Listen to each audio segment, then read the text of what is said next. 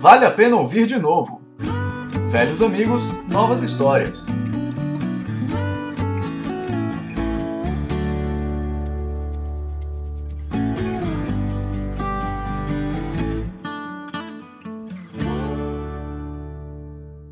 Então vamos começar esse episódio muito especial que a gente cuidou com carinho para trazer uma pessoa também que participou. A gente foi lá em busca dos meados do início do Papo de Fotógrafo e foi buscar uma pessoa que pudesse trazer uma renovação, de dizer o que mudou na vida dela, né, e no mercado em que ela atua, pra gente poder entender aí. É mais ou menos o antes e depois, aquele fotogra aquele post que todo mundo faz, a foto do antes e depois, é o podcast. Então a gente tem o podcast original. Não vai ser 10 Years Challenge, né? Vai ser alguma coisa. Five Year Challenge. Five Years, é uma boa. Hashtag Five Years Challenge.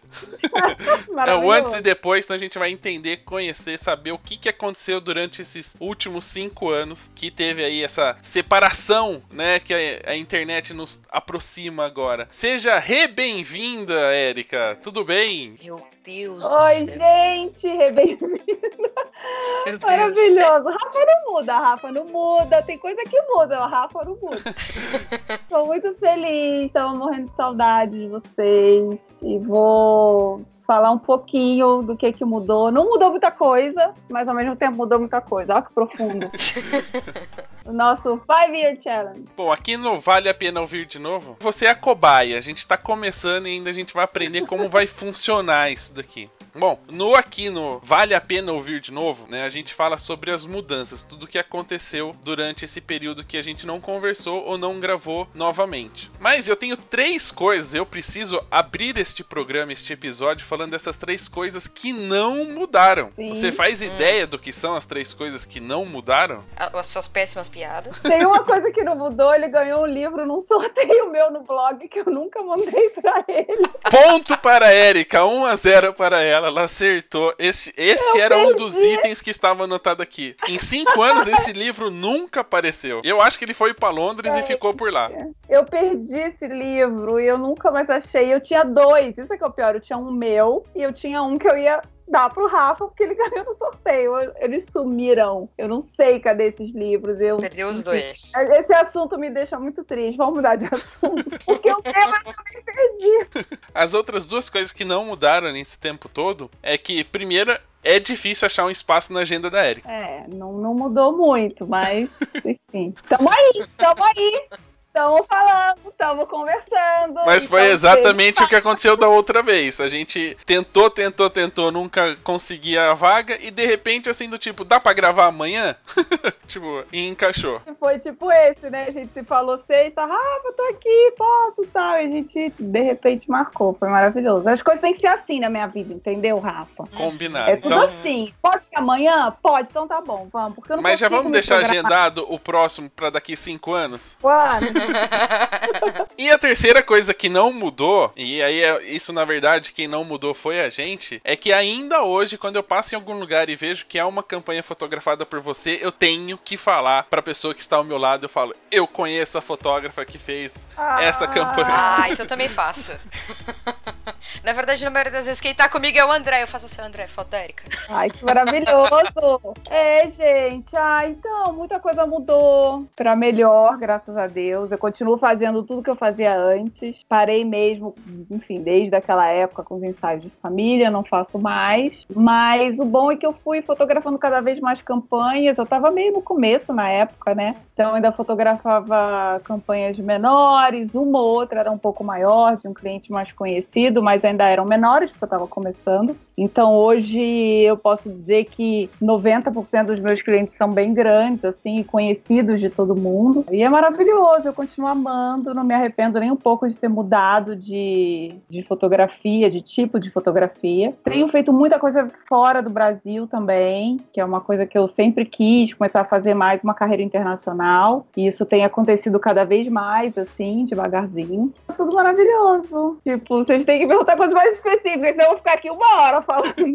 É, você comentou uma coisa e eu não ia entrar nesse assunto, mas a hora que você tava falando eu senti uma, um sentimento aí. Em nenhum momento desses últimos cinco anos deu uma vontade de falar assim, meu, quero uma família aqui num cantinho para eu poder fotografar? Ah, dá, dá vontade. Mas não, eu já fiz até um ou outro, mas não assim, recebendo, por exemplo. É, esse ano até é engraçado, eu tô com vontade de dar uma. Reno... Porque quando eu, fa... eu faço muita fotografia lifestyle ainda, em publicidade, mas uma coisa é você fazer uma fotografia de uma família, que às vezes nem é família de verdade, né? São modelos. O, fa... o cara não é casado com a mulher na vida real. Tem uma ou outra campanha que tem, que tem clientes que querem modelos reais, que sejam uma família de verdade, mas é raro. Mas uma coisa você tá fotografando sozinha na casa da pessoa e outra coisa você tá, enfim, cabeada, conectada, vendo num três monitores e ter uma equipe enorme junto, né? É, a stylist tendo que parar a foto para mexer numa roupa, o cara de beleza tendo que parar o momento lá para mexer na maquiagem, no cabelo, é, a equipe de criação falando, é, o cliente falando, enfim, são muitas. É, a gente precisa entregar muita coisa. Então, é, acaba que não é igual, né? Fica, fica um ensaio lifestyle para quem tá vendo, uhum. bonito, com uma luz que eu sempre tento. Isso é um desafio desde sempre meu, porque como as pessoas gostam muito da minha fotografia lifestyle, lifestyle, da minha luz, que muitas vezes, muita coisa que tem no meu portfólio de lifestyle são, é da época dos meus ensaios de família, né? É, ainda mais no começo. No começo que eu fotografei, comecei a fazer campanha publicitária, muita coisa do meu portfólio de lifestyle era da época que eu fazia ensaio de família. Então, como trazer esse tipo de fotografia com essa luz, com essa naturalidade para um job desse tipo, né? Uma campanha de Johnson Johnson com uma agência grande, uma campanha do Boticário, uma campanha de algum cliente assim grande. E na publicidade não dá, é praticamente impossível você fazer um ensaio, uma campanha só com luz natural. Então, enfim, tem um aparato lá de luz, sempre tento trazer o máximo de luz natural possível, mas tem que ter flash, tem que ter, enfim, rebatedor e um monte de coisa, porque essas fotos normalmente elas não ficam, elas, normalmente não, né? Hoje em dia até com o Instagram tem muita campanha que às vezes é só online mesmo. Mas no meio desse trajeto aí de cinco anos, vai, onde tinha realmente muito print ainda, essas fotografias são aumentadas em tamanho gigante. Então não dá para você usar um grão, dá para você subir o ISO para mais de 800 numa campanha publicitária, por exemplo. Então você tem que ter equipamento e tal. Então isso era um, era um desafio, ainda é até hoje, aqui é hoje eu já estou mais escolada, né? Mas é um desafio grande isso do, da luz, de continuar imprimindo nas fotos de publicidade, de moda, o, o, meu estilo de antigamente, porque o nosso estilo não muda, né? Porque o nosso estilo é quem a gente, quem a gente é, assim, na verdade. Então isso não mudou. Isso não mudou, com certeza. Mas esses cinco anos trabalhando com muitas pessoas de olho em você, assim, na... próximos, tanto na hora de apertar o botão quanto por trás, né? Porque existem agências, empresas, etc. Te fechou num, num certo quadradinho, assim, no processo criativo? Ou de uma outra maneira, por trabalhar com outras coisas envolvidas, na verdade abriu o leque de possibilidades e isso aumentou ainda mais sua criatividade? Isso abre, viu, Rafa? Porque assim, hoje em dia eu entendo que que, que um cliente precisa, eu entendo o que, que eu preciso mostrar, o que, que eu preciso estar tá capturando daquele momento. Existem layouts, né? Eu sei se vai ser uma, um anúncio de página simples, vai ser um anúncio de página dupla. Então, é, é um constante desafio de, de você não perder a sua essência, a sua raiz, mas você se adequar ao mercado atual. Então, com certeza, isso me abriu, isso só somou, sabe? E, e o bom, bom é que quando as pessoas me contratam, é, a maioria tem muita sorte, tem clientes muito maravilhosos e a maioria respeita muito o meu olhar e o meu estilo de foto. Então, eu também deixo sempre muito claro. Por exemplo, se eu for numa reunião e eu já, quando eu vou numa reunião de pré-produção, eu já falo: olha, esse tipo de foto que você quer não dá para eu ficar no tripé, não dá para eu ter muita luz ligada, porque se você quer uma fotografia lifestyle natural, espontânea, eu não posso ter um monte de luz ligada, eu não posso estar com a câmera no tripé. Então, eu tenho que estar solto solta. Eu preciso estar solta. Às vezes eu até falo com o cliente que eu não posso nem estar cabeada. Porque aquela coisa de estar com o cabo na câmera, que está ligado no notebook, que está ligado no monitor, isso também me atrapalha, que eu não consigo ficar me mexendo, né? Senão eu vou tropeçar É. no, no fio. Continua estabanada depois desses cinco anos. Continue trabalhando. né?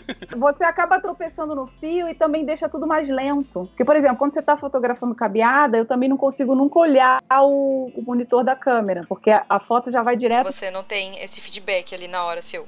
Sim, eu não tenho esse feedback meu na hora. Eu não sou muito, nunca fui muito de ficar olhando pro LCD da câmera, mas às vezes você quer ver, por exemplo, você tá num- numa condição de luz meio punk, por exemplo, às vezes você tá numa externa e tá aquela coisa que tá um mega sol, de repente entra uma nuvem, sabe? Assim, toda hora tá mudando o tipo de luz. Você Uhum. precisa olhar, né? Então isso tudo acaba deixando tudo mais lento, o processo mais lento, a, a- a- imagem também entrando na. Às vezes cai a câmera, isso é uma coisa constante de fotógrafo, cansar, cai a câmera, aí você tá clicando e a foto não tá indo pro computador, aí tem que parar tudo, reinicia. Então isso tudo trava o meu processo criativo muito, assim. E eu perco, às vezes, momentos incríveis de foto porque eu tô cabeada, porque tá- tem que estar todo mundo olhando. Então eu sempre tento abrir o jogo também com o cliente. Olha, você quer esse tipo de foto? Vocês têm que me deixar um pouco solta. Então, normalmente, o que eu faço, eu começo cabeada, eu faço o que eles querem e depois eu falo, posso tirar, posso eu fazer agora, tipo, do jeito que eu quero, o meu olhar sem estar cabeada? Posso sair da Matrix? E... É. E eles me, e assim, graças a Deus, normalmente rola. Eles falam, não, Érica, pode ir. Tipo, vai, faz o que você sabe fazer, o que você quer fazer, quando dá tempo, né? Então, assim, também tem que. Eu sempre limito o número de fotos por dia, porque senão fica. Eu não tenho esse tempo pra mim de fazer coisas que eu quero com o meu olhar, sem ninguém me interferindo, interferindo no que eu tô querendo fazer. Mas com certeza conhecer styles, conhecer criativos e todo o marketing e, e, enfim, e tudo por trás das marcas fez abrir os meus olhos e com certeza eu acho que potencializou meu, meu, meu olhar criativo, digamos assim. Mas com certeza faz falta também ficar sozinha um pouco, sabe? Fazer as fotos sem ter ninguém me olhando, assim. Você não manda todo mundo, olha pra trás. Ninguém olha agora. Mas, por exemplo, você falou, às vezes você pede, né? "Ah, agora deixa eu fazer minhas fotos sem estar cabeado, sem ter ninguém olhando o que eu tô fazendo ali na hora. É, acaba tendo o nível de aprovação, essas fotos, maior do que as que você fez antes com todo mundo prestando atenção? Ou é tipo, não muda muito? Cara, depende do cliente, depende do que eles querem. Mas normalmente, quando eu fico solto e faço o que eu quero, é o que eles mais amam. Ou que eles gostam mais? É. Então aprendam, clientes. É, porque às vezes eles ficam presos num layout. Porque, assim, normalmente a agência de criação precisa apresentar um layout para É. para o cliente. Pro- Aí manda para o atendimento, que manda para o marketing do, do cliente, que fica aí, aí já chegam com aquele layout impresso. Eu, eu cumpro o layout e depois eu faço solto. É, às vezes funciona para o cliente, às vezes não funciona. Às vezes eles até reaproveitam alguma imagem que não estava no layout para mídia online, para Instagram. Pra alguma outra coisa? É, porque assim, tem uma coisa também é, que tem que ter. A, a- é, a foto tem que ser aberta. Às vezes eles amam umas fotos com os ângulos meio loucos, uma coisa meio desfocada. Sempre aquelas fotos que a gente ama mais, que a gente pira mais. Mas aquela foto não necessariamente, naquela composição, ela vai funcionar pro layout. Porque não tem onde Sim. colocar o lettering, não tem onde botar o logo, não tem. Putz, o logo aqui tá ficando na cabeça da modelo. Então tem essa coisa técnica que também eu entendo da parte dele, sabe? Às vezes uma foto é muito mais linda de um jeito, mas ela não funciona no layout. E eu, dá uma tristeza, dá um aperto no coração, mas não. Mas aí eles conseguem encaixar pra outra coisa e tá ótimo. É, às vezes sim. Não vai ter, às vezes, tanta visibilidade, porque não vai ser um anúncio, mas. Mas ficou pra mim, pelo menos. Eu amei a foto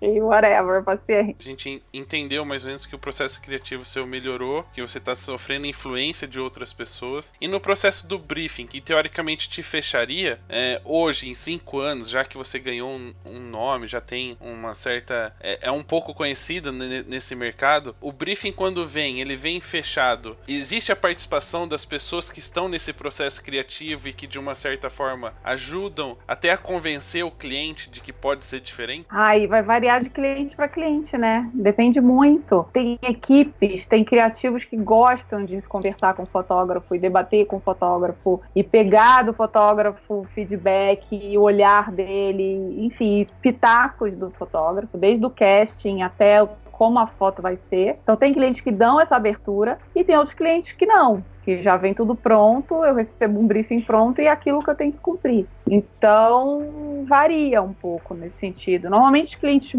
muito grandes, mas se bem que não, por exemplo, eu fiz a campanha de Natal do Boticário. É um cliente muito grande, que tem uma agência muito grande, que é a Almar. Mas o diretor de arte me conhece, já trabalhou comigo antes, adora o meu olhar e, e a gente trocou muito no processo dessa campanha de Natal. Ele me falou muito como que ele queria e eu falar também dava dicas e a gente a gente trocou muito assim. Então as fotos ficaram lindas, a gente está apaixonado e ficou muito do jeito que a gente queria, que a gente tinha imaginado. Então vai vai depender do criativo, vai depender do cliente. A campanha da CIA que eu fiz com a teve a CIA que fez uma collection com a Fábula e é o que CIA é uma cliente muito grande. As criativas do, da agência das que atendem a CIA foram mais maravilhosas, assim, elas, desde o, assim que fechou, elas pediram call comigo, e também a gente ficou fazendo call, trocava, porque como tinha um cenário muito grande, e era um cenário todo de craft, então a gente teve alguma, ela pedia a minha opinião, que tamanho você acha que a gente deve fazer a árvore, o casting é tanto, a altura das crianças é tanto, onde será, teve uma troca também muito grande, assim, eu fui uhum. bem participada nesse, no processo do trabalho, a gente trocou muito, ela me ouviu muito, a gente decidiu muito tudo em conjunto, e o trabalho ficou lindo de morrer também. Então, normalmente, esses trabalhos são os que eu mais amo, porque como tem o meu input, tem as minhas dicas e a gente troca, eu acho que todo mundo só tem a ganhar, porque acho que não contratam um fotógrafo simplesmente, enfim, contrata o fotógrafo muito por causa do olhar do fotógrafo. Então, se a gente não tem essa abertura de dar opinião e de dar dicas e, enfim, e colocar o que a gente acha, dar pitaco mesmo, eu acho que todo mundo tem a perder, assim, eu acho, na minha opinião. Então, acho que essa troca devia ser uma coisa natural. Não acontece com todos os fotógrafos, ou com todos os, os clientes, mas eu acho que todo mundo sai perdendo, assim, sabe? Então, o fotógrafo não é só um apertador de botão, né? A gente não é um apertador de botão, acho que a gente tem um estilo um jeito de ver, e é aquilo que ele gostou no, no nosso trabalho. Então, se se ele conversar com o fotógrafo, com a equipe, trouxer todo mundo junto, todo mundo der um input, falar alguma coisa, a chance do trabalho ficar mais bonito e mais interessante é muito maior sempre, né? Na minha opinião. E dentro desse processo, quando o cliente realmente pede a sua opinião e quer a sua participação, tem algum momento que você fala, meu, mas por que você tá me perguntando isso? Isso aí não é meu trabalho. tipo, tamanho da árvore em papel Ai. craft. Você fala, meu, eu não faço ideia. Sei lá, talvez esse trabalho seja seu, né? Ah, mas mas é também, porque, por exemplo, cara, isso com certeza vai afetar o meu trabalho, né? Se ela não tivesse me perguntado, se a gente não tivesse decidido junto o tamanho dessa árvore, por exemplo, se ela não tivesse pedido a minha opinião do que, que eu acho, com certeza, na, e ela tivesse decidido da cabeça dela um tamanho, isso na hora de eu, de, de eu fazer a composição das imagens, de fotografar, isso afetaria tanto a sombra da árvore na, no rosto da criança, quanto se ela ficasse muito alta, uhum. eu teria a chance de cropar o topo da árvore e pegar só a criança, porque são crianças pequenininhas, então a gente tinha que chegar numa altura ali no meio termo, termo que me desse uma flexibilidade para brincar com os ângulos e com as composições, sem isso, sem a árvore sumir da, da, da, foto e também não ficar muito baixa a ponto da sombra de toda a luz que estava sendo feita. Foi em estúdio a campanha. Toda a luz que estava sendo feita pela lateral, que o briefing era uma luz meio solar, de fazer muita sombra no rosto da criança. Então, isso ela precisava da minha opinião. Isso, graças a Deus, ela pediu minha opinião, porque nesse ponto eu pude, pude realmente chegar, a gente chegou junta num, numa proporção da árvore que fizesse sentido e não comprometesse o resultado final, sabe? Então, às vezes, você pode achar que não, não é. Enfim, muitas vezes também me perguntam, Érica, seis crianças numa foto. É, a gente vai pintar o fundo infinito do estúdio. Que tamanho eu pinto? Qual a altura e qual a largura? Isso eu tenho que dizer, porque, né? Se, se ficar muito pequeno e se eles às vezes fizerem da cabeça deles, não tem noção. Ou a pessoa de ou até o diretor de arte, não tem muita noção. Então é bom eu falar, eu converso com os meus assistentes, aí eu falo mais ou menos o tamanho que eu sei que não vai dificultar a composição da foto na hora. Então é muito louco. Tem muita coisa que a gente acha que não é nosso trabalho e no final é nosso trabalho, entendeu? Tipo, é. Agora eu entendi. Ela falou: converse com o meu assistente. Aí os dois assistentes dela, um mexe a luz, o outro é formado PhD em matemática para fazer todo o cálculo do tamanho das medidas necessárias. Gente, o pior, sabe o pior? Eu sou muito sem noção. Eu sou muito sem noção. Eu era muito, sempre fui muito sem noção, sem noção de tamanho, assim, de 2 metros, 3 metros, 4 metros. Eu sempre fui assim, gente, não sei quanto são 4 metros, tipo. eu era muito lesada com tamanho. Então, no, nesse processo eu fui aprendendo, assim. Eu sou muito sem noção de tamanho, assim, de altura. Eu não tenho muita ideia, profundidade. Eu falo, gente, não sei. Então foi, foi uma coisa que eu fui aprendendo também. Hoje eu sei, entendeu? Para duas crianças, foto para três crianças, para seis crianças, eu sei se são quatro metros, tem que ser quatro por três, tem que ser. Eu meio que tenho noção. Antigamente eu não tinha a mínima noção da vida, assim. Até para decorar minha casa, fazer minha casa, eu não tinha ideia. Tudo tinha que uma, com uma trena e mediam que eu não tinha a mínima ideia de quanto era o tamanho das coisas. É, porque a impressão que dá às vezes, né? Eu não sei se para os ouvintes é assim, quando o cara fala que é fotógrafo de publicidade, se imagina que ele só vá mesmo para apertar o botão, simplificando o, o, processo. Que o cara do cenário já entende tudo que ele tem que fazer, já deixa pronto. O cara da iluminação já sabe que tipo de luz que ele tem que pôr e deixa pronto. E o fotógrafo vai lá justamente só para dirigir os modelos e fazer o negócio acontecer. E na verdade não, existe todo um processo até criativo existe, junto ao é. cliente, à agência para fazer isso acontecer. Tem toda uma pré-produção produção, né? Então, desde o momento que a agência fala é, você foi a escolhida, é, normalmente marca-se uma reunião, é, o pior dos casos, tá? O mais simples dos casos, marca-se uma reunião de pré-produção, onde eu já meio que sou brifada de tudo que vai acontecer, qual que é o casting, como que é a locação, é, enfim. E aí nessas reuniões normalmente eu dou o meu input necessário para o que eu tenho ali na hora na minha frente. E existem os casos casos onde, como eu te falei, a pessoa já fala comigo antes, tem meu WhatsApp, a gente já troca meio que, que ideia antes. É muito louco, porque agências de publicidade funcionam assim. Tem muito art buyer que não gosta que o fotógrafo e o criativo se falem. É, isso é a pior coisa que tem, né? Então, assim, o, o art buyer, ele pede o orçamento do fotógrafo, fecha o fotógrafo, mas às vezes o fotógrafo só vai falar com o criativo dois dias antes do shoot na reunião de pré-produção. Isso é péssimo, né? Porque quanto mais a gente troca, mais enriquecedor e os, os ajustes vão sendo, uhum. as arestas vão sendo aparadas. Então, tem casos e casos, assim. Mas tem muita coisa que é feita antes, né? Não só por mim, quanto toda a equipe. Por exemplo, um job de publicidade, normalmente o stylist tem que mandar toda a, a nessa reunião de pré-produção, às vezes é, que tem antes até do, da última reunião antes do shooting, é onde a agência passa o briefing de como tem que ser o styling, da, o figurino dos modelos, que tipo de às vezes são clientes que têm uma cor, por exemplo, eu fiz a campanha de Natal do, do Pão de Açúcar. Então, nesse briefing foi falado para a stylist que tem que evitar cor tal, que tem que priorizar verde nas roupas. Uhum. Então, é, aí depois ela faz todo um estudo de, de styling e faz um PDF e manda para a agência com a proposta de cada modelo, que essa família X, que é essa mãe com esse pai, com essa criança, pode ser esse coordenado de roupas. Então, tem muita coisa que acontece antes, assim, da, da foto. É isso que eu, eu posso falar, isso que me fascina na publicidade, porque quando a pessoa vê na rua uma campanha publicitária, publicitária, você vê uma foto cinco segundos na sua frente, você, a, as pessoas não têm ideia, quem não trabalha com isso não tem noção de quanto de, que tem por trás. Quanto que tem, é. Toda a pré-produção, quanto no dia do shooting, a equipe, é, é isso que me fascina mais, eu acho, sabe? É muito trabalhoso, é muita gente trabalhando naquilo. E a pessoa olha aquela foto cinco minutos, cinco segundos e fala, ah, legal. Bonita aquela foto. Tá lembrando essa campanha do Pão de Açúcar? A Erika entrava no mercado e esquecia o que ela ia comprar porque ela ficava olhando as fotos fotos dela e postando no Stories. Gente, foi muito engraçado. Porque eu nunca, eu nunca tinha fotografado no Pão de Açúcar e eu faço compras no Pão de Açúcar. Então eu não conseguia me concentrar, você não tem noção. Porque eu sei tudo que aconteceu. E foi um job trabalhoso pra caramba. Então, assim, eu, eu lembrava de tudo que tinha acontecido no percurso do job. Eu não conseguia me concentrar. Eu ficava, gente, lembrando de tudo. E eu não conseguia fazer compras. Eu parava e me dava de cara com a foto. Ela ia passando e pegando as coisas, colocando no carrinho e olhando assim, né? Acho que assim, ao invés de uma hora, eu levei três horas nesse dia. Porque eu parava e olhava assim e ficava lembrando das coisas. Foi é, o problema engraçado. seria você passar raiva em algum momento de alguma coisa que deu errado na campanha, pegar alguma coisa e atirar em alguma outra pessoa que estivesse passando ali pelo supermercado. Pô, é. Ou não fazer mais compra lá, já pensou? Graças a Deus isso não aconteceu.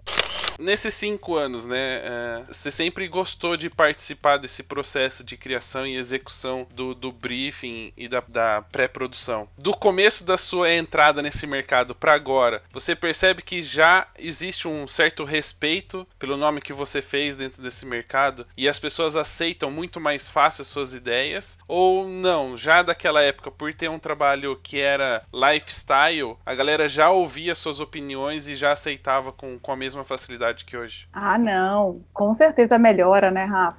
Porque não tem como. Enfim, se contratam agência, o cliente contrata um fotógrafo que está começando, que ainda não tem muito portfólio, com certeza ele não vai ser tão ouvido quanto depois que ele já tem um super portfólio. Então, com certeza melhorou. Sim, não tem dúvida, porque ele olha todos os clientes que eu já tive, todas as campanhas que eu já tive, todos os jovens que eu já tive. Então, assim, ele sabe que o que eu estou falando faz sentido, entendeu? Não tem como a pessoa ignorar isso. Com certeza é muito melhor hoje em dia. Tipo, o cara da, enfim, a campanha da Johnson Johnson. Aí vai, por exemplo, eu fui, foto, fui contratada para fotografar um job em Cape Town, na África do Sul, para uma marca sueca chamada Oriflame, que é tipo um boticário, uma natura da vida. Eles são bem grandes, mas eles não estão no Brasil porque justamente aqui tem boticário e natura, né? E eles são mais tipo Natura, assim. Eu nunca tinha ouvido falar dessa marca. E quando eu recebi o briefing deles, que tipo era um calhamaço, assim, dessa, dessa grossura, e fiz um call com a Art Bayer e os diretores de arte e a diretora criativa global da marca, é, a gente fez um Skype, né, um call, e eu fui falando que eu já fotografei pra Natura, que eu já fotografei pro Boticário, cara, o olho deles foi meio crescendo, assim, nossa, só, eles assim, só melhora, eles assim, porque eles falaram, a gente já tá apaixonado pelo seu portfólio, totalmente em love. Agora, sabendo que você já fotografou para essas marcas, eu acho que dá um, meio que um alívio também, né? Porque se uma Natura e um Boticário da Vida, que são marcas muito grandes de beleza, também já me contrataram, também já fiz campanha grande para eles, é porque eu sou confiável. Porque você imagina, eles não me conheciam. A Criativa Global viu meu, meu site, meu trabalho na internet, em algum momento, algum outro job que eu fiz, e me contrataram no escuro, total. Nunca tinham trabalhado comigo, não conheciam ninguém que já tinha trabalhado comigo, não foi indicação de ninguém, foi totalmente blind date, assim. E me levaram para um puta de um job na África do Sul, de nove diárias. Então, quando eu fui falando para eles todos os clientes que eu já tinha fotografado, inclusive Boticário e Natura, eu acho que deu um, um alívio, assim, neles, né? De tipo, ai, caraca, que bom. Então, tipo, estamos no caminho certo, sabe? Certeza que isso faz diferença. Não, sem dúvida nenhuma, faz toda a diferença. E em relação aos brasileiros e os estrangeiros, como é que é a recepção deles, das suas dicas, da sua experiência, assim? Os estrangeiros são mais abertos, mais receptivos às suas sugestões ou os brasileiros? Cara, eu vou te falar que a gente, brasileiro, tem uma coisa muito boa no mundo, que a gente é considerado muito flexível. Os estrangeiros, normalmente, eles são muito by the book, né? Eles são fazem aquilo e acabou. O brasileiro, ele sabe improvisar. O brasileiro, ele tem um jeito de levar as coisas e de dar ideias e de querer sempre fazer de uma maneira, dar uma sugestão aqui e querer sempre entregar mais. E eu acho que isso conquista muito os gringos, assim, muito. Todo, sempre que eu fiz trabalho fora, o feedback foi muito nesse, nesse sentido e muito maravilhoso. Então eu acho que é, é, eles se surpreendem muito positivamente com esse, com esse jeito de ser, de sempre dar uma ideia legal, que eles não estavam esperando, sabe? Às vezes, assim, eles estão esperando que você faça aquilo ali. E os fotógrafos gringos, eles são assim, by the book. Aí você pega, você entrega mais do que eles querem, você dá a ideia de fazer, tipo, temos a foto, mas deixa eu fazer um pouquinho mais, deixa eu fazer um pouquinho uhum. desse ângulo, putz, deixa eu ficar solta, fazer. Eu acho que o, o estrangeiro não tem isso. Então, nesse ponto é muito positivo. É, eu fui pago para X, eu vou fazer X, eu não vou fazer X e Y. É, tipo, no final, ele tá me pagando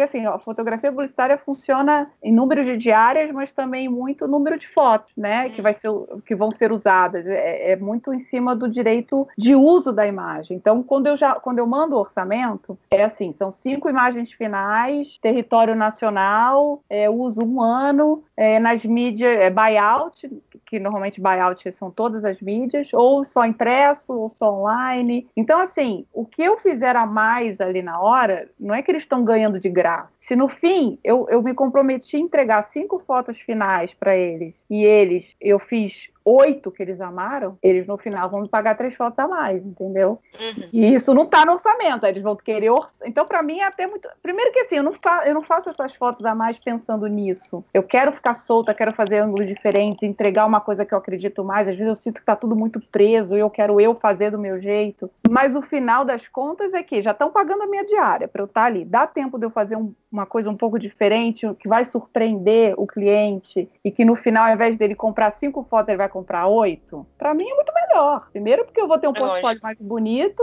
e o cliente vai ficar feliz que ao invés de cinco ele tem oito fotos maravilhosas e no final ele vai me pagar três fotos a mais, entendeu? Vou ter que mandar um orçamento complementar dessas três fotos a mais, por exemplo. Uhum. Então, então é isso. Eu acho que, que os gringos são muito receptivos, assim, Rafa, em relação a isso. Os brasileiros são também, mas eu acho que com gringo é melhor, porque eles se surpreendem que eles não estão esperando. O brasileiro não, o brasileiro já espera mesmo, porque o brasileiro, o brasileiro tem um jeito de querer sempre arrancar mais de você, né? Uhum. É, meio, é, meio, que tá no, no, na nossa cultura, assim. Que é diferente do europeu, ele não, você não vai, tipo, ele não pediu cinco e de repente você pode entregar oito. O brasileiro já pede orçamento de cinco esperando que você entregue as é, oito. exatamente. Acontece muito de uma coisa que é muito diferente do Brasil e do, do exterior é que o brasileiro, não tão, são todos, tá? Não estou generalizando, mas tem marcas que querem assim, você tem uma diária externa que dá para você fazer, sei lá, 6, 10 fotos e eles querem fazer 29. Você fala, gente, não dá. Ou você faz duas diárias ou eu não consigo te entregar 29 fotos em uma diária externa, onde tem toda uma logística, onde tem toda uma... Não dá, é humanamente impossível, ainda mais quando você está trabalhando com crianças, que são é uma coisa inesperada, você não sabe como a criança vai reagir, você tem que dar o tempo dela,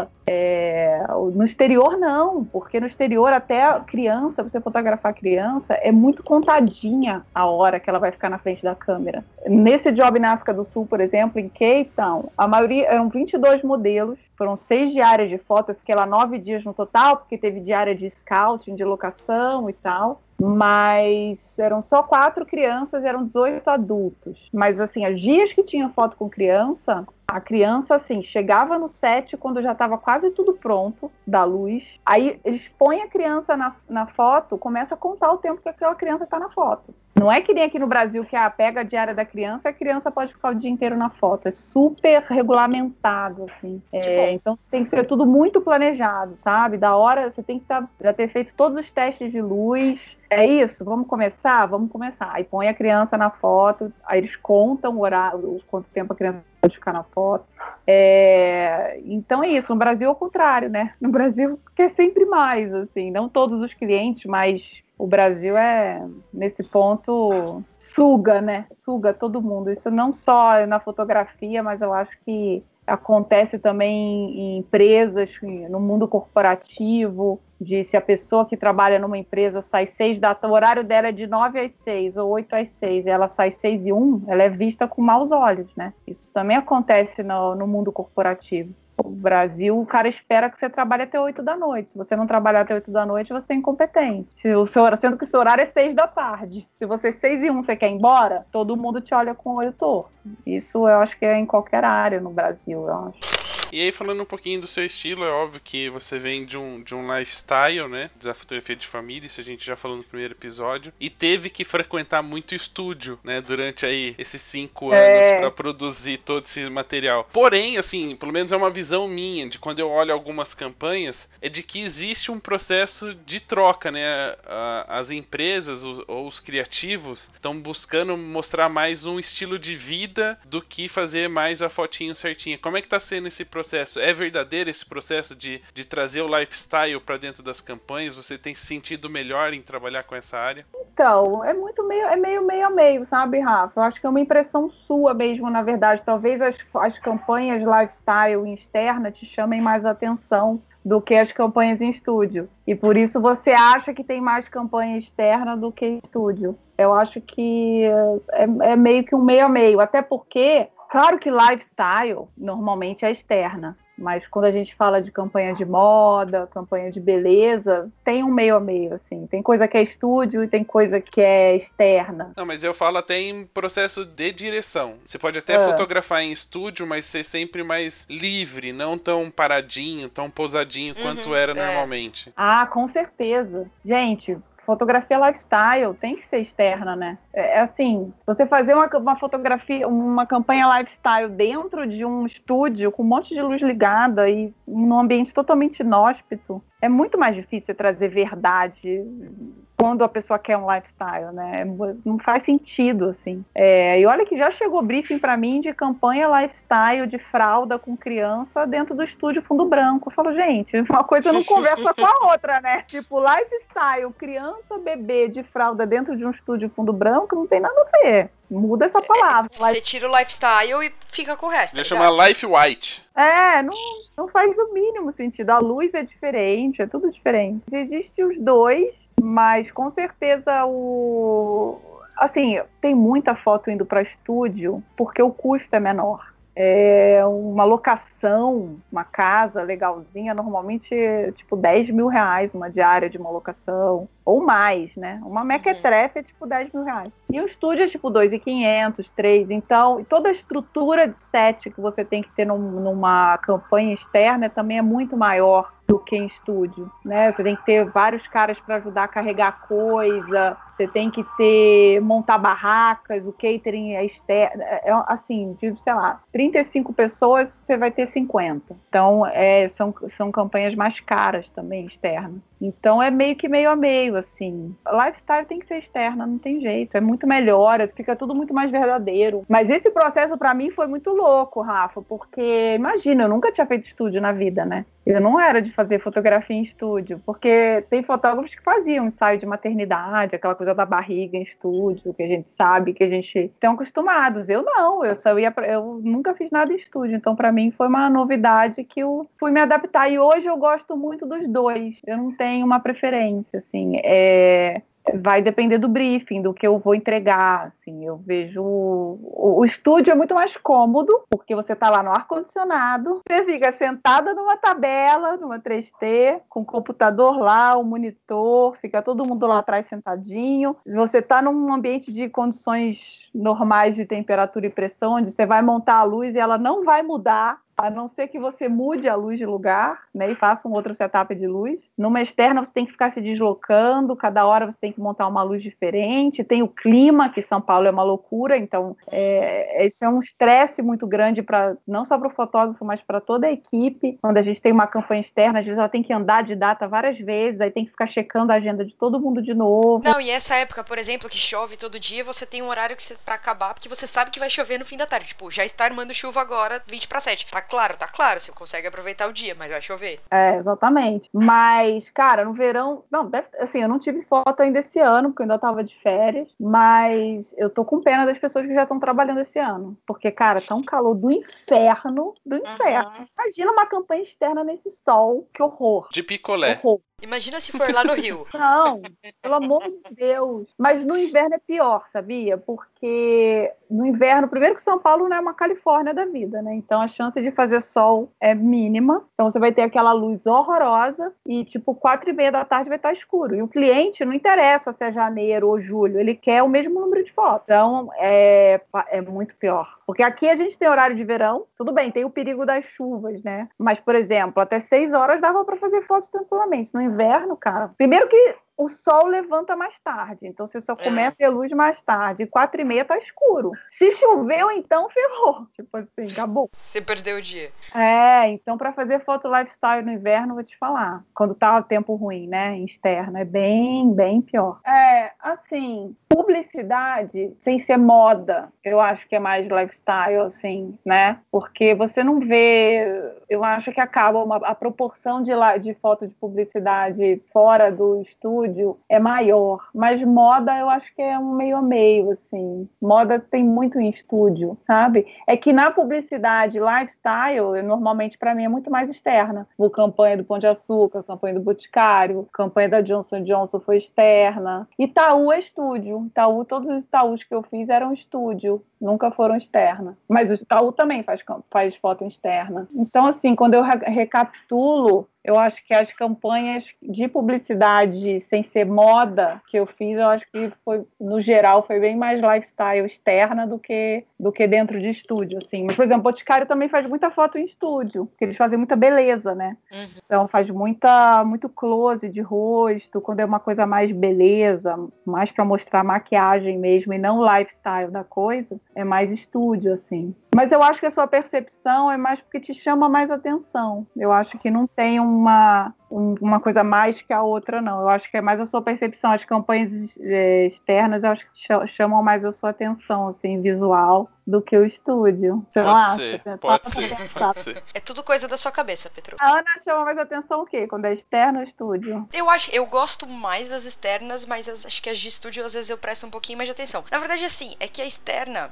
ela tem todo o aparato de, de, luz e tudo que você monta no estúdio, com alguma influência, coisa. Então, eu acho que eu acabo reparando nas fotos externas, eu reparo exatamente nisso. Tipo, o que é luz de verdade, o que é um softbox, alguma coisa assim, sabe? Eu fico mais reparando o que, que tem diferente. Aí, estúdio, eu falo, beleza, essa aí eu sei que foi em estúdio, né? Ficou você fica legal. tentando descobrir o que, que é luz de verdade e o que, que é luz de mentira nessa é, foto. É, agora eu vou passar a prestar atenção qual foi a que você fez com o povo olhando o que você tá fazendo e qual foi a que você ficou solta. Eu quero que você me pergunte. Quando você tá. Encontrar, você fala assim, Érica, essa é daquelas. Mas assim, não é sempre que dá pra eu fazer foto solta, porque não é sempre que dá é. tempo também. Uhum. Então, isso é um plus, assim, a cereja do bolo. Tipo, a gente tá bem, de tempo. Mas quando eu ver e achar que sim, eu pergunto. Eu falo, Érica, esse foi aquele restinho, leftover, ou foi, foi a conectada certinha? Não, tem que ser um jogo. A Ana tem que tentar adivinhar. Aí você fala pra ela se ela acertou ou não. Podemos fazer um joguinho depois. Eu não vou falar que eu quero ganhar um livro depois alguma coisa, depois se eu acertar tipo X, porque eu não vou ganhar mesmo. Se depender de ganhar livro e eu mandar pra sua casa, você tá ferrado. Ai, Rafa, a gente, vai, a gente, não vai esquecer isso nunca, cara, Rafa. Não, está, está, tem um post-it aqui que está enquadrado na minha parede dizendo: a Érica me deve um livro. Mas sabe o que é pior? Quando eu me mudei, faz dois anos e meio que eu me mudei de apartamento. Eu tava muito na esperança de achar esses livros. Porque eu falei, cara, finalmente eu vou poder mandar pro Rafa e vou poder. Não achei. Eu não sei onde esses livros vão parar. É uma incógnita na minha vida, assim, tipo, horrível. Tudo bem. Quando a gente desligar essa conversa, nós vamos entrar na Amazon. Eu vou emitir o boleto e você paga. Nossa, que absurdo. Ai, Falando um pouquinho, eu vou, eu vou retornar um pouco antes desses cinco anos que se passaram depois do programa, que eu lembro quando a gente participou do workshop do Jorge Bispo, né? Conhecemos pessoalmente um ou outro. Milhões de anos.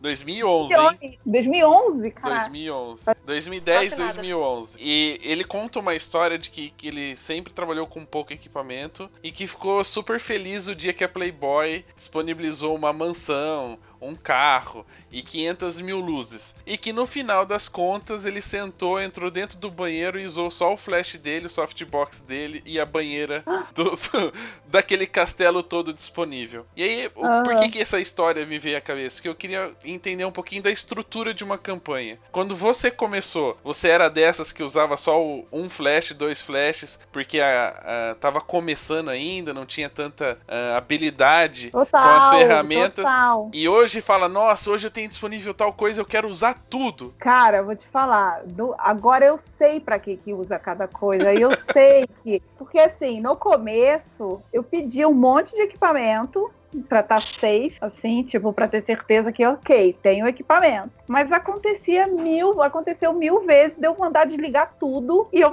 fotografar só com luz natural. Aconteceu. Falava, não, não tô gostando, não tá ficando legal, não tá ficando do jeito que eu quero. Eu não tinha paciência para os assistentes terminarem de montar e ficar do jeito que eu queria. Porque dá para ficar do jeito que eu quero. E hoje em dia eu sei que dá, entendeu? Uhum. Só que na época eu não tinha paciência. Eu, falava, eu começava a ficar uma luz que eu não gostava que eu achava que era, não era tão natural, que dava para ver que era flash. Eu falava, não, desliga, desliga tudo, pelo amor de Deus. E hoje em dia não, eu sei que essa luz, ela me ajuda. Ela potencializa uma luz de janela. Dá para eu jogar, botar um flash para com um pano branco numa potência baixa e ele vai forçar um pouco uma luz de janela, né? Isso vai me dar uma resolução melhor. Vai, vou, não vou precisar subir tanto ISO, vou ter mais foco, vou ter mais nitidez, sem deixar aquela foto engessada com cara de flash. Então isso é um aprendizado, assim, você vai vendo. Então hoje em dia quase tudo que eu levo no set de foto eu uso realmente, mas isso é uma coisa que você vai aprendendo com o tempo, né? E, e você passa a, a entender para que,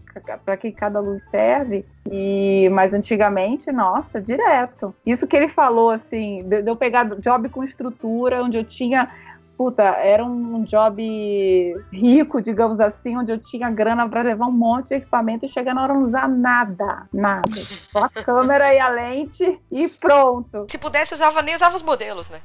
Nossa, então, isso com certeza, isso mudou, sabe, Rafa? Você passa a ter um entendimento da técnica e do que que funciona e o que não funciona muito mais, assim. É um, é um aprendizado, né? A gente tá sempre aprendendo. Então, é, no começo, então eu entendo totalmente. Você vê, quando ele contou essa história, eu não me identifiquei. Porque eu tava bem no começo. 2011, acho que eu não tava nem fazendo campanha publicitária ainda. Só fazia editorialzinho de moda pequeno e tal. Até você falou que ia perguntar de editorial, diferença de editorial e campanha. É muito louco. Tem muita gente que tem essa dúvida até hoje, né? E tem muita gente que fala que eu faço editorial. Eu não faço editorial. Faço também editorial. Mas eu faço campanhas publicitárias. Então, editorial, gente, é quando é revista, né? Tem muita gente que até hoje tem essa dúvida e confunde, assim, um pouco. Editorial, quando você fala editorial. É, não é anúncio de é, revista, né? É editorial de é. moda, né? É revista, é tipo um retrato para uma revista. São fotos daquela pessoa que está sendo entrevistada para aquela revista, ou um editorial de moda. Não é uma campanha publicitária. Campanha publicitária é quando você faz aquelas fotos com o propósito de realmente ser um anúncio, né? De ser uma veiculação publicitária, né?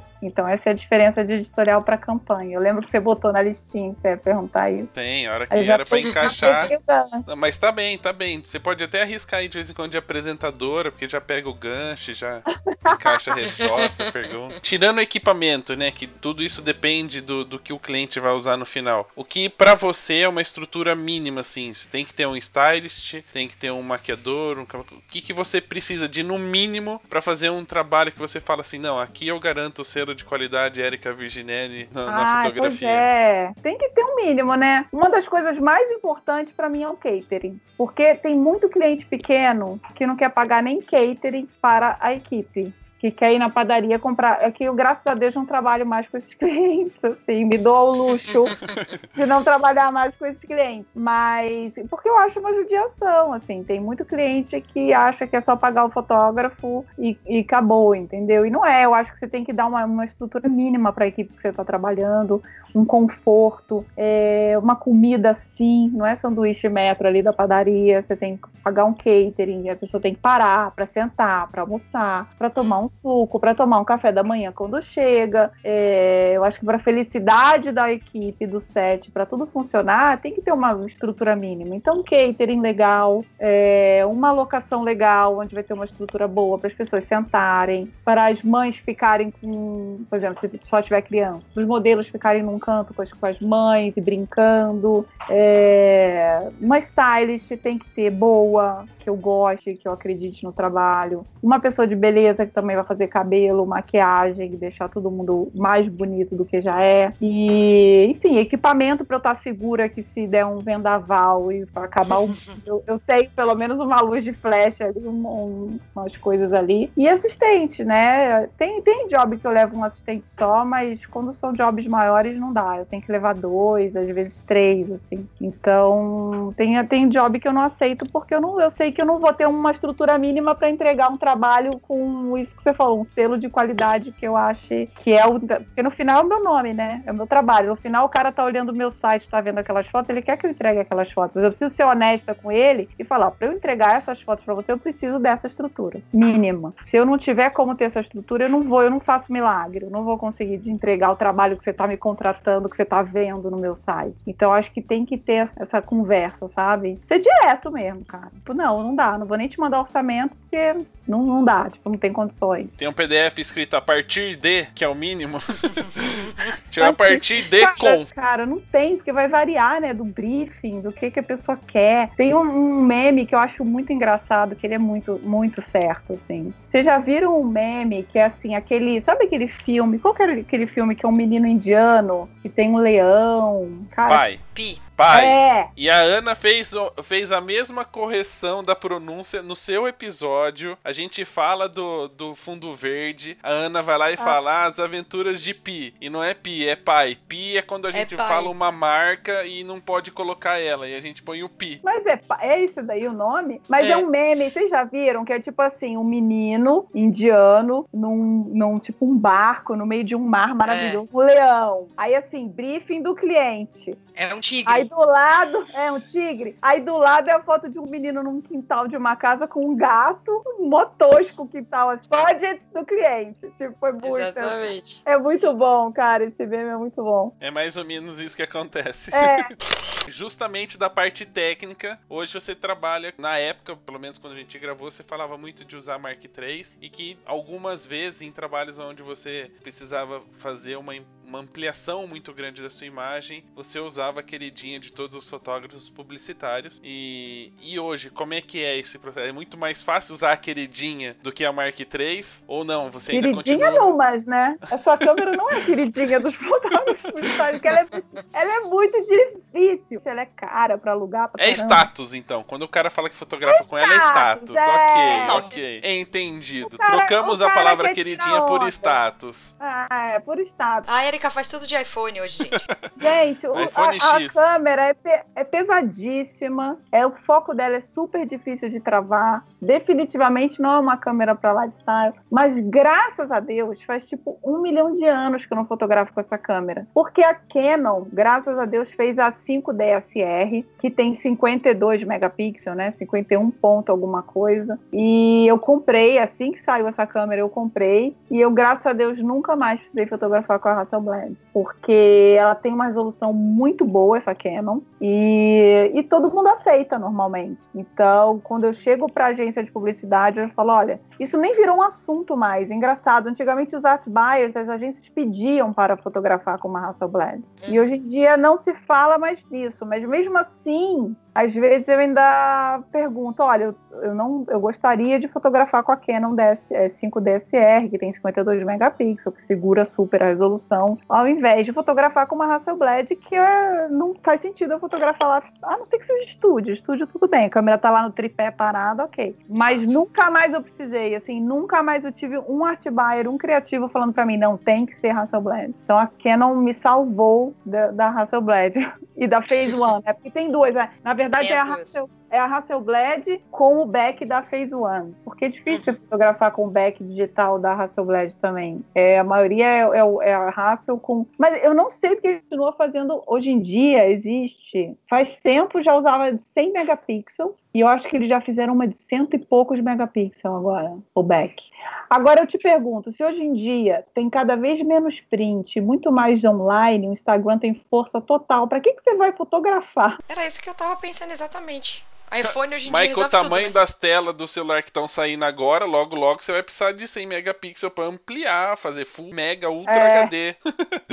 Total. Gente, cara, pra você ter noção, eu fiz um livro, dois livros de portfólio, que eu é, faz uns dois anos, eu acho. Um de lifestyle e um de moda. E eu fiz esses livros, aqueles grandes da Digipic. Ah, eu não lembro, flat. Um que abre e fica todo 180, assim. Uhum. Cara, a gente fez uma coisa muito top, assim, muito lindo. A caixa era uma caixa de, de tecido e tal, com o nome gravado. Que eu tinha umas reuniões em Nova York com mais agências, e aí eu fiz esse livro.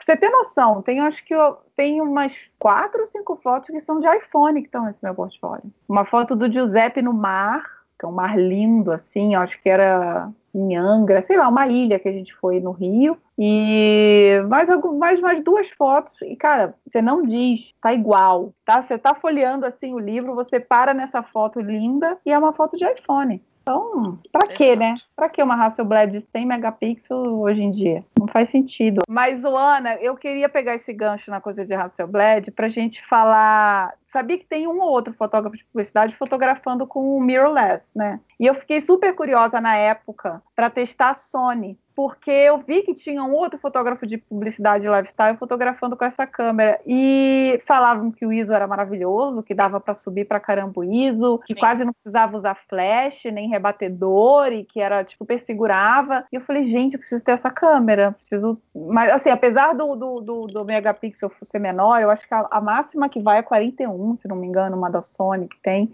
Isso para mim é ruim, preciso, preciso ter muito, muita resolução. Mas eu fiquei curiosa. Por que, que você mudou então? Eu fotografo com Fuji. Eu acho que já vai fazer uns 4 anos já que eu tô de Fuji. Eu não conheço muito de Sony, já mexi, já brinquei e tal. É, mas eu nunca fotografei para valer com a Sony. Uh, o que a galera que tá fazendo isso tá usando da Fuji é a médio formato deles, que é a GFX. Então, eu tô até abrindo aqui para confirmar, se eu não me engano, ela tem os 50 megapixels de, de, de resolução. Ela. Sério? Uh, 51.4. Caraca, é igual da Canon. Exatamente. Mas qual a diferença que você sentiu maior, assim? Ela é de colocar o olho igual? Porque me falaram que era diferente. Era... Sim, não, elas têm. Ela tem alguns modelos mais simples, elas não têm o viewfinder, é, mas as a, a, a não, que agora a XT3, a X Pro 2, a GFX, todas elas têm o viewfinder e as da Sony também têm. A vantagem dela, eu não sei para você o que, que, muda, porque como você está fotografando e já tá lá no computador é, o resultado da foto pronta, é que quando você, você tá clicando, você tipo vê no viewfinder como ela vai ficar. Porque na Canon você muda a abertura e exposição, o que você tá vendo na tela continua igual. Você dá o clique, aí você vai ver a foto, você vê o resultado. Tá. Sim. Elas não. Enquanto você tá mexendo na abertura e exposição, tá mudando na tela digital como vai ficar a foto. Então é um. Vai, em evento, por exemplo, é um ganho de tempo né? Porque você não precisa clica, ver como tá a mesh, clica, ver como tá a mesh. Pra você, eu não sei se mudaria muito, porque você faz o clique e o computador lá já tá te mostrando a foto, né? É, mas ela é mais leve, né? São câmeras Sim, mais leves, é que eu menores. Mexi, a, a, Sony ela é menor e leve, iguais a igual, por exemplo, a XT3 e a X Pro 2. Uh, a GFX eu nunca peguei ela, mas pelo que eu sei, ela é um pouquinho maior. Aí tem que ver a questão de peso, mas eu acho que ela é sim mais leve do que a, do que a Canon. É, porque a Canon, quando põe aquele battery grip dela, né, com duas baterias. Eu não fotografo com a 70-200, eu não gosto muito. Eu uso mais a 35, a 50, uhum. no máximo, assim, a 24-70. Mas mesmo assim é pesado, né? Ficar o dia inteiro é fotografando, cara. É, não, as lentes também têm uma diferença de peso absurdo. A lente é bem mais leve. Você amou, assim, você não volta nunca mais. Não, não volto. Eu, a, a, princípio, eu não pretendo voltar, não. Eu tô eu bem feliz. Eu vi um monte de fotógrafo, principalmente acho que de casamento, vendendo todo o seu equipamento, todo o equipamento e mudando, migrando pra. Eu vi uma febre acontecendo, assim, eu fiquei meio curiosa. Uns dois anos atrás começou a, dar, a ter essa febre. Teve gente que acabou se arrependendo, voltou porque não se adaptou tal, mas teve gente que mudou e nunca mais volta, não. E você, Rafa, você não, não nem testou? Não tem dinheiro? Eu vou caminhos mesmo. Não, mas testar você testou. É. Ah, mas testar assim, tipo, ah, tá no meio do workshop, eu pegava a câmera da Anne e fazia 50 cliques com dois apertadas de, de botão. Eu nunca, eu nunca nem peguei. Eu fiquei com vontade de alugar uma vez para experimentar, sabe? Mas acabou que eu nunca aluguei. Mas assim, a Sony, ela é muito elogiada em diversos aspectos. É que eu realmente, é, numa situação de poder testar, comparar as duas, eu é, nunca Quer ver um exemplo? Quer ver um exemplo bem, bem. Pra vídeo funciona bem. Ah, o Rafael Quente, por exemplo, faz as campanhas Coca-Cola. Ele usa bastante. Ele filma tudo de Sony. Sério? É, é e a Sony ela tem um negócio assim: é, uma é mais pra foto, outra é mais pra vídeo. E aí depois fizeram uma que, tipo, serve bem para as duas coisas. E também, assim, né? A Sony ela é mais cara. Não a câmera. As lentes dela são mais caras. Então também era o motivo pelo qual eu não precisava, nem pensei em querer trocar. Porque o investimento das lentes é um pouco mais alto. Mas, por exemplo, a galera de vídeo gosta muito mais da Sony. É, eu fiquei curiosa assim, eu tô feliz com a minha, mas sabe quando dá aquela curiosidade? Tipo, de sim, testar, sim, sim. assim, e ver qual é? Quem sabe um dia. Aí eu vou, vou ver. A gente estava falando muito do seu trabalho, de como funciona, né, toda essa parte prática, né, de fotografar uma campanha, mas tem uma coisa assim que a gente às vezes fica na dúvida. Você falou muitas vezes que tem que passar para o cliente preço, né, levantar o que você vai precisar para a campanha. Você faz todo esse processo ou existe alguém que te representa e vai em busca dos clientes ou recebe pedido dos clientes e te procura? Como é que funciona esse, uh, esse processo de chegarem até você e quem cuida dessa parte de quanto vale o clique da Erika Virginelli no final das contas? Então, hoje em dia eu tenho noção, né? Foi bom porque quando eu comecei, tinha noção de quanto cobravam fotógrafos de publicidade. Eu não tinha a mínima noção. Então, quando a gente conversou a primeira vez em 2013, eu era agenciada por uma agência que estava anos no mercado e que representava alguns fotógrafos, stylists, profissionais de beleza e também faziam produção executiva. Fiquei alguns anos com eles, uns bons anos. Atualmente eu não sou agenciada porque uma opção minha, não quis. Eu fiquei, depois que eu saí da BA, eu, fui, eu passei a ser agenciada por uma pessoa incrível chamada Verônica Raad, que conhece todo mundo no meio de publicidade. Ela foi muitos anos gerente geral da Getty Images no Brasil a Getty, o banco de imagens, né? Uhum. Então ela, ela saiu da Getty e aí ela passou a agenciar fotógrafos, ela agenciava acho que só eu e mais um outro fotógrafo super conhecido de publicidade chamado Paulo Mancini, que é das antigas, tipo da época do Bob, sim, sim. do Paulo Weiner e tal. E a gente ficou um tempo juntas, assim, um ano e pouco, dois. Ela é uma pessoa que ela tem um relacionamento muito bom com todo mundo, ela é muito, muito gostosa, aquela pessoa, sabe, uma pessoa deliciosa de você estar perto, que você, enfim, ficava até altas é, tipo horas eu uma versão feminina minha, ok. É, versão feminina.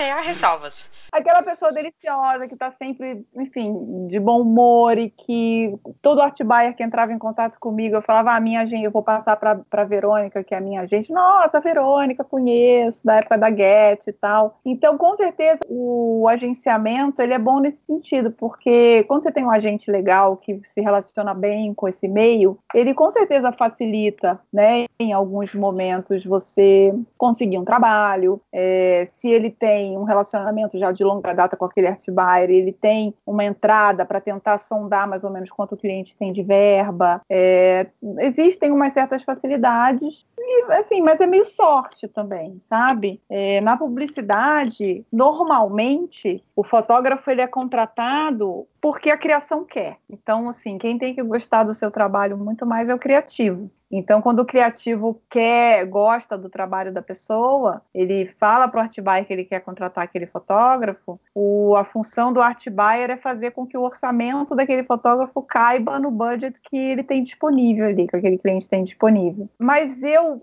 descobri que, gente, a, a gente nenhum vai atrás de trabalho para você. Isso é meio história da carochinha, assim, para te falar a verdade. É, normalmente, um ou outro trabalho, ele vai, prospecta, tenta agendar uma reunião, um portfólio, apresenta o portfólio, mas no final é a gente mesmo que faz a propaganda do nosso trabalho. O, o fotógrafo é que tem que se preocupar com o relacionamento que ele tem no meio, no mercado, em estar tá sempre fazendo trabalhos autorais, em estar tá sempre tendo, fazendo um portfólio legal para esses criativos que querem te contratar desses clientes, dessas agências, desses clientes estarem de olho sempre em você e terem o desejo e a vontade de ter aquele fotógrafo X na campanha deles. E no final o agenciamento ele é mais um facilitador, ele faz a carta de orçamento, com certeza ajuda, né? O, o, agente, o agente experiente ele ajuda na hora de precificar o seu clique. Então, mas depois que você está meio macaca velha, já está um tempo no mercado, eu já sei o custo das coisas, né? Eu já tenho uma noção do, do uhum. quanto custa um trabalho meu para determinado tipo de mídia, território, número de diárias. Eu, eu já, já, fotografei muito nesses cinco anos de publicidade, então eu, já tenho noção. E o agenciamento, ele funciona assim: no Brasil, no mundo inteiro, a gente fica com 20% do seu FII. Então chega um momento onde, se o agente não está trazendo trabalho para você, não está prospectando, só você que está dando trabalho para ele de meio de bandeja, digamos assim. Eu, eu acho que todo fotógrafo acaba terminando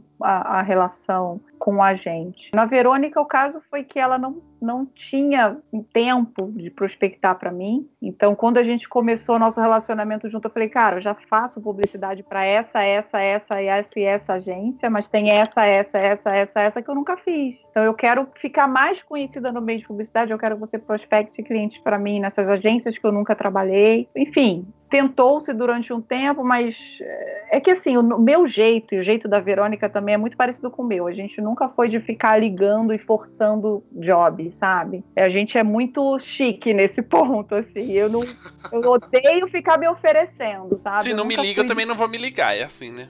É, é, tipo isso. Eu nunca fui de ficar me oferecendo, eu odeio isso. Enfim, enfim, foi bom enquanto durou durante um tempo. Depois ela também ela passou a trabalhar com estúdio de ilustração e tal. E a gente meio se separou, mas até hoje de vez em quando eu faço uns jobs para ela, assim. É, e quanto mais conhecida você fica no mercado, menos você precisa de alguém para prospectar para você, né? Porque, na verdade, cara, não vai ser o, o agente ligando pro Artibaia forçando um job que ele vai acontecer. Vai ser o criativo vendo o meu trabalho da CIA com a Fábula, ou vai ser a campanha que eu fiz para o Itaú, ou vai ser o job que eu fotografei, sei lá, em Londres, ou vai ser... é isso que vai muita gente que me segue hoje em dia. Engraçado que as pessoas que me seguem desde o começo da carreira, elas continuam lá. Eu acho isso muito maravilhoso, assim. Sempre que eu posto o aniversário da Emanuela, do Pepe, todo fala: "Nossa, como assim? Eu sigo você desde a época do blog, daquela foto da Emanuela bebê na banheira da padaria, sabe?" Mas também hoje em dia muita gente que me segue é gente do meio que eu circulo, né? Esses criativos de agência de publicidade, os clientes. Então, eu acho que é isso que faz muito mais eu ser contratada do que um agente, por exemplo. Então, você chega a um ponto onde você fala, cara, vou dar 20% do meu cachê, né?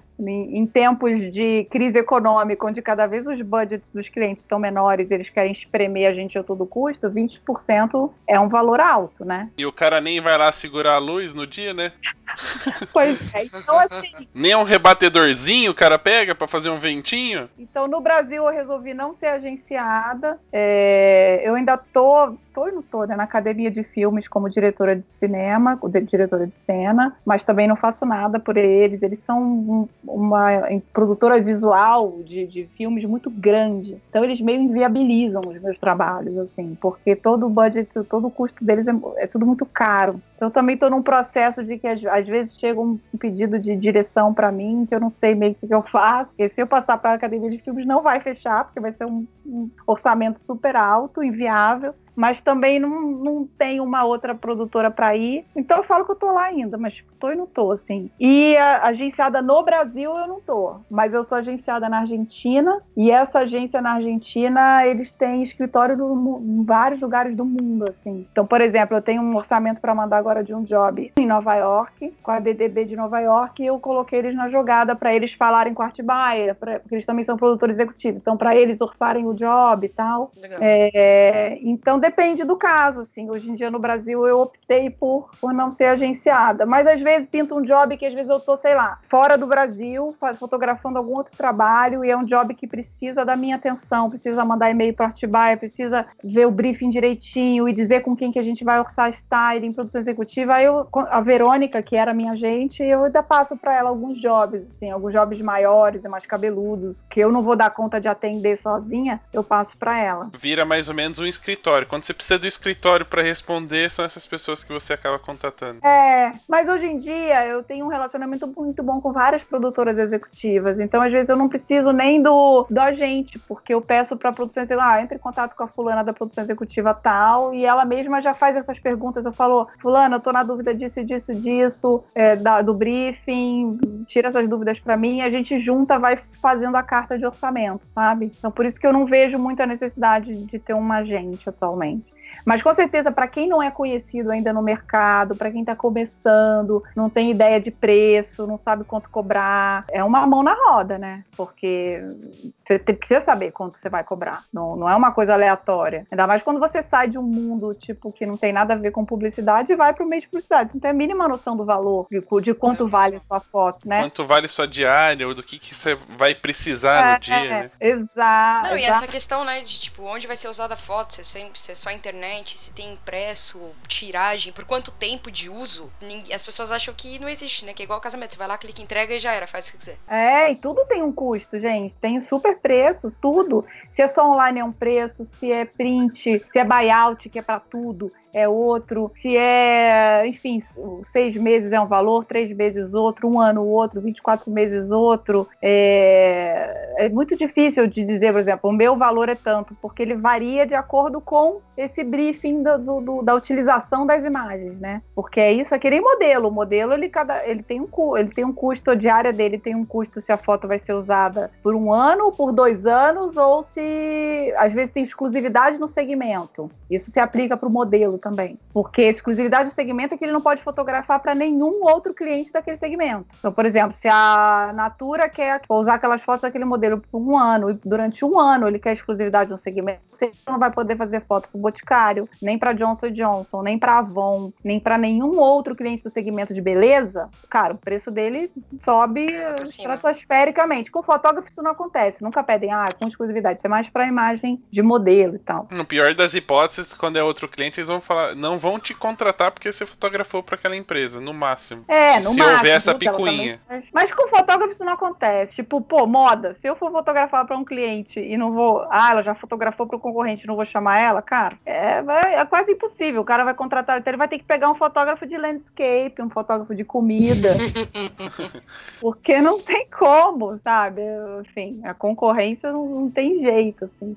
E falando um pouquinho dessa questão até de agenciamento e valores, mudanças nesses cinco anos. Multiplicou por cinco o valor que você cobrava?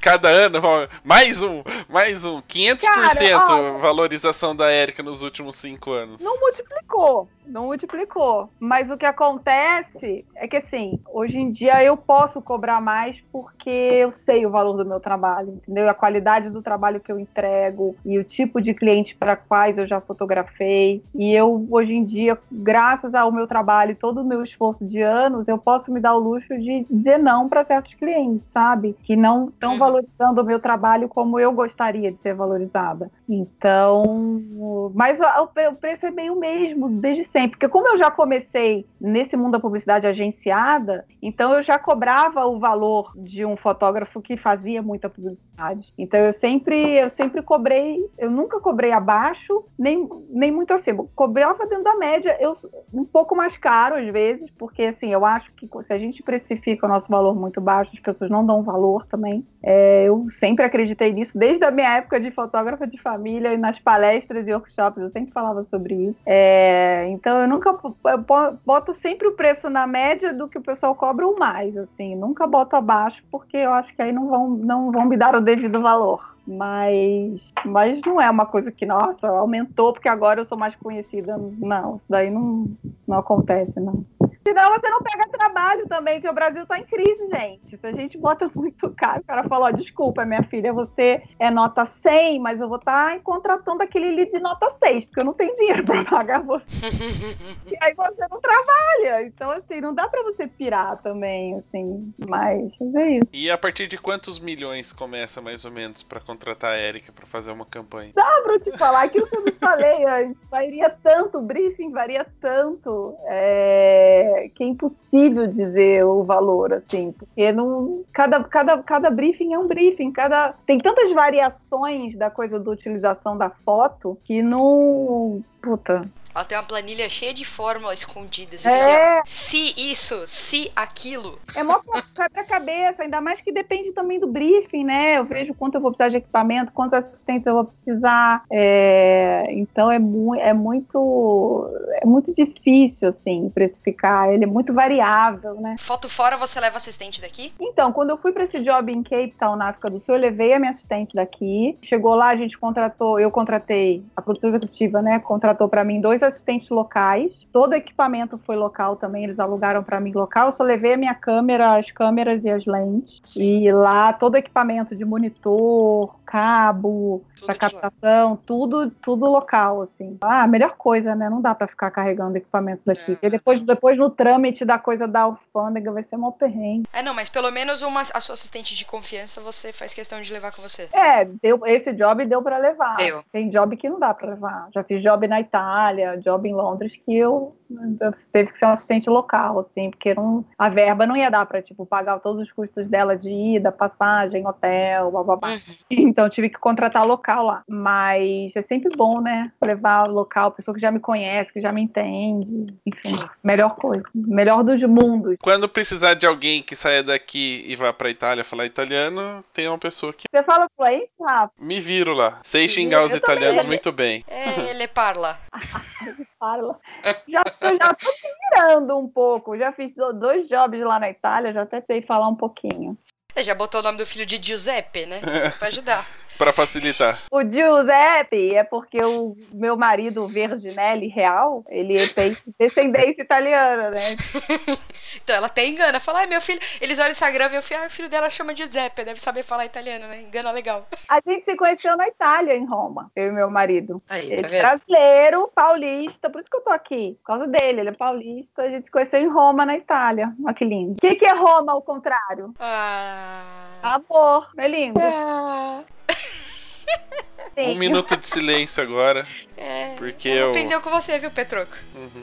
Pra terminar o nosso bate-papo, que é um. tá muito legal, assim, lembrar um pouco de tudo aquilo que a gente conversou há cinco anos atrás e reviver isso, entender como funciona o mercado hoje é muito bacana. Mas tem um assunto que ah, é mais atual e que outro dia eu vi você comentando, não lembro se foi no Facebook ou no, no Instagram, em algum lugar eu vi você falando sobre o assunto, que tem sido até pra gente aqui um, um ensinamento que a gente tem buscado trazer mais mulheres pra falar sobre a fotografia, sobre algumas áreas da fotografia dominada pelos homens. E eu gostaria de que você, assim, gostaríamos de dar a oportunidade de você falar um pouquinho sobre isso. E não só da fotógrafa, né, do- da profissão fotógrafa. A gente sempre vê os bastidores e vê muito homem circulando durante os trabalhos. Fale um pouquinho sobre esse, ou sua visão, como você gostaria de ver o futuro da fotografia publicitária ou o mercado publicitário em si. Olha, Rafa, isso é um assunto muito bom de se falar e é super legal você levantar esse assunto,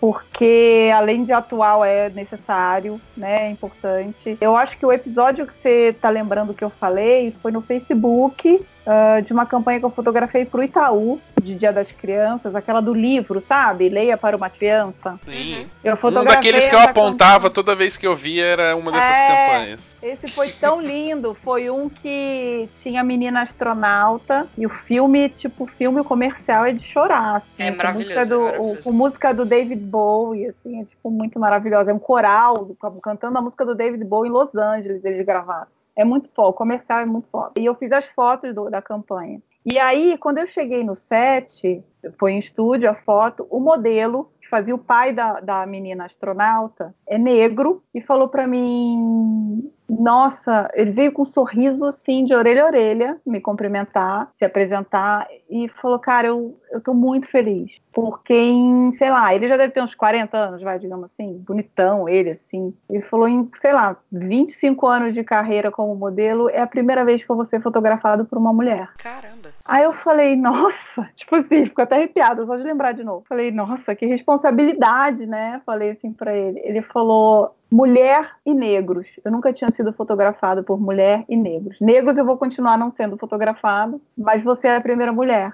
E eu tô muito feliz. E eu falei, eu tô emocionada, assim, super emocionada e lisonjeada de, de que eu vou fotografar você. E, e aí, quando o diretor de criação chegou da agência, a agência é a DPZ. Quando ele chegou, eu comentei com ele. Eu falei, cara, o modelo veio comentar comigo que eu sou a primeira mulher. Ele vai ser a primeira vez na vida dele, em 25 anos de carreira, que ele vai ser fotografado por uma mulher. mulher. Ele falou, nossa, eu não duvido. Ele falou, não duvido nada, porque existem só 14 fotógrafos cadastrados no pool de fotógrafos do Itaú. Porque o Itaú, eles têm um pool, uma planilha de fotógrafos, são aqueles autorizados a fotografarem para o Itaú. Você é a única mulher. Mulher. E eu falei, caraca, tipo assim, eu fiquei mu- muito feliz, assim. E eu comentei, quando eu publiquei essa campanha no Facebook, eu comentei, esse- eu contei esse caso, esse caos. E fiquei muito feliz, porque realmente no mundo de publicidade não tem muita mulher. É, moda tem, moda tem mais. Existem muitas fotógrafas muito boas, mulheres no mundo da moda, mas na publicidade, eu não sei se é porque, não sei não, deve ser. A maioria dos criativos são homens. O diretor é um, é um mundo dominado pelos criativos, diretor de arte, de redatores e, de, e diretores de criação. A maioria é homem. Então eu acho que existe sim um machismo nesse ponto. Eles acabam contratando só fotógrafos homens. Então é, é muito louco isso. Então eu fiquei muito feliz, porque realmente, se você contar nos dedos assim, as fotógrafas que fazem publicidade, não são muitas mulheres, não, que fazem. Então a gente tem que mudar isso, né? Porque eu tô lá fazendo a minha parte. E, e é legal, porque, por exemplo, eu já tive é, pedido de orçamento de até para DPZ também, para uma outra campanha, onde eles falaram que só estavam orçando com mulheres. Com três iam orçar com três fotógrafas mulheres. Mas é porque era uma campanha que falava de feminismo, que tinha a ver com a coisa da mulher. E, gente, não precisa ser uma campanha específica sobre mulher para ter mulher fotografando, né? Eu acho que esse, essa diferença de homem e mulher é muito do século passado, né? Não faz muito sentido mais. Mas você acha que depois desse episódio, de uma certa forma, você já vai mais prestando atenção,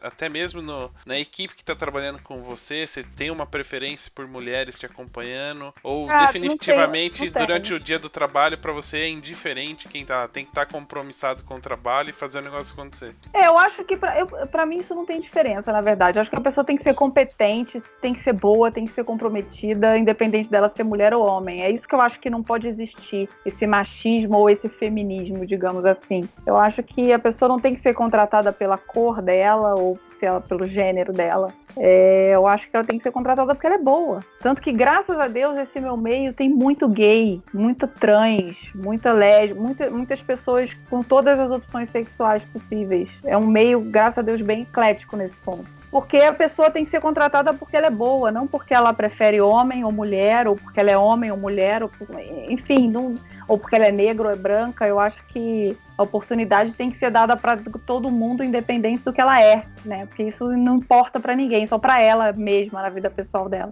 Então, não, tem, tem de tudo no meu set, assim. Tem mulheres, tem homens, tem hétero, tem gay, tem, tem de tudo, assim. Porque mais no mundo da criação, no mundo das agências, ainda tem, é, ela é predominantemente masculina. Isso é um fato, tanto que vira e mexe tem esse assunto no, nos uh, clube de criação da vida, nesses meios aí de publicidade, estão sempre falando sobre isso, sabe? Que tem uns awards, uns prêmios assim da publicidade que você vê, só tem homem. Você vai olhar assim, tem, tem uma mulher. Mas é muito, gente, tem que mudar, porque é muito século passado, cara. É tipo até meio ridículo a gente atualmente ter que ficar falando desse assunto, porque não devia importar, né, o sexo da pessoa. O que, que você pensa sobre isso, Rafa? Eu sou completamente a favor da mistura, tanto que esse programa tem temos um representante de cada gênero. Tá certo que a Ana é meio moleque, mas a gente considera. Mas é pai, gente. Esse menino é pai hoje em dia. Com uma filha linda, que a gente nem sabe como é filha dele, né, Ana? Vamos falar a verdade. É, fazer o quê, né? Faça um que teste Dizem que o Nicolas DNA. puxou o pai, então... Não dá pra entender muito bem. Aproveitando esse, esse ensejo, assim, só pra gente terminar o programa, então, com, com aquela, aquele incentivo, aquela motivação para quem tá ouvindo, vamos dar, eu quero que você dê duas dicas. Uma, tá. para as mulheres que gostariam de entrar nesse mercado, mas que têm medo, assim, ou não encontram as oportunidades. E a outra, em geral, para todo mundo que quer entrar nesse mercado, o que, que você diria para esses dois tipos de pessoa? Cara, não vamos separar, então, homem e mulher, vai. Primeiro que você ser mulher não tem que te impedir de nada, pelo contrário, mulher é foda e a gente pode tudo e mais um pouco. Então eu vou dar uma dica só que vai servir para todo mundo. Que você não tem que ter medo, tem que começar fazendo portfólio, né? Essa é a primeira coisa. Não adianta você querer fazer fotografia publicitária se o seu site não condiz com a fotografia publicitária. E, enfim, da hora que depois que você tiver um portfólio super legal, tiver feito alguns trabalhos para clientes de repente menores e realmente conseguir colocar no seu site uma coisa legal, é, aí de repente tentar ser agenciado, porque acho que realmente quando você não é conhecido, é mais difícil, né? Você começar. Eu, por exemplo, comecei porque eu fui meio jogada nessa coisa de fotografia publicitária sem querer quando eu comecei a fazer revista, é, a revista é uma, uma, como é que fala, uma vitrine muito grande, né? Então você faz Vogue, você faz Bazar, você faz umas revistas conhecidas e aí esses criativos e essas pessoas elas veem essas revistas e então elas começam a ficar ligadas em você e tal. E aí logo depois que eu comecei, fiz um trabalho para Faber Castell, fiz uns editoriais fora também. Aí eu fui chamada por essa agência para ser agenciada. Então, acho que o segredo do começo é isso: é você ter um portfólio legal e tentar ser agenciada. Se você não consegue ser chamada para revista, por exemplo, se você não faz revista, nunca é chamado para revista, que é uma coisa que você realmente tem que ser convidado, alguém tem que te chamar, onde você vai ser vista, uma vitrine, eu acho que tem que ser tentar um agenciamento,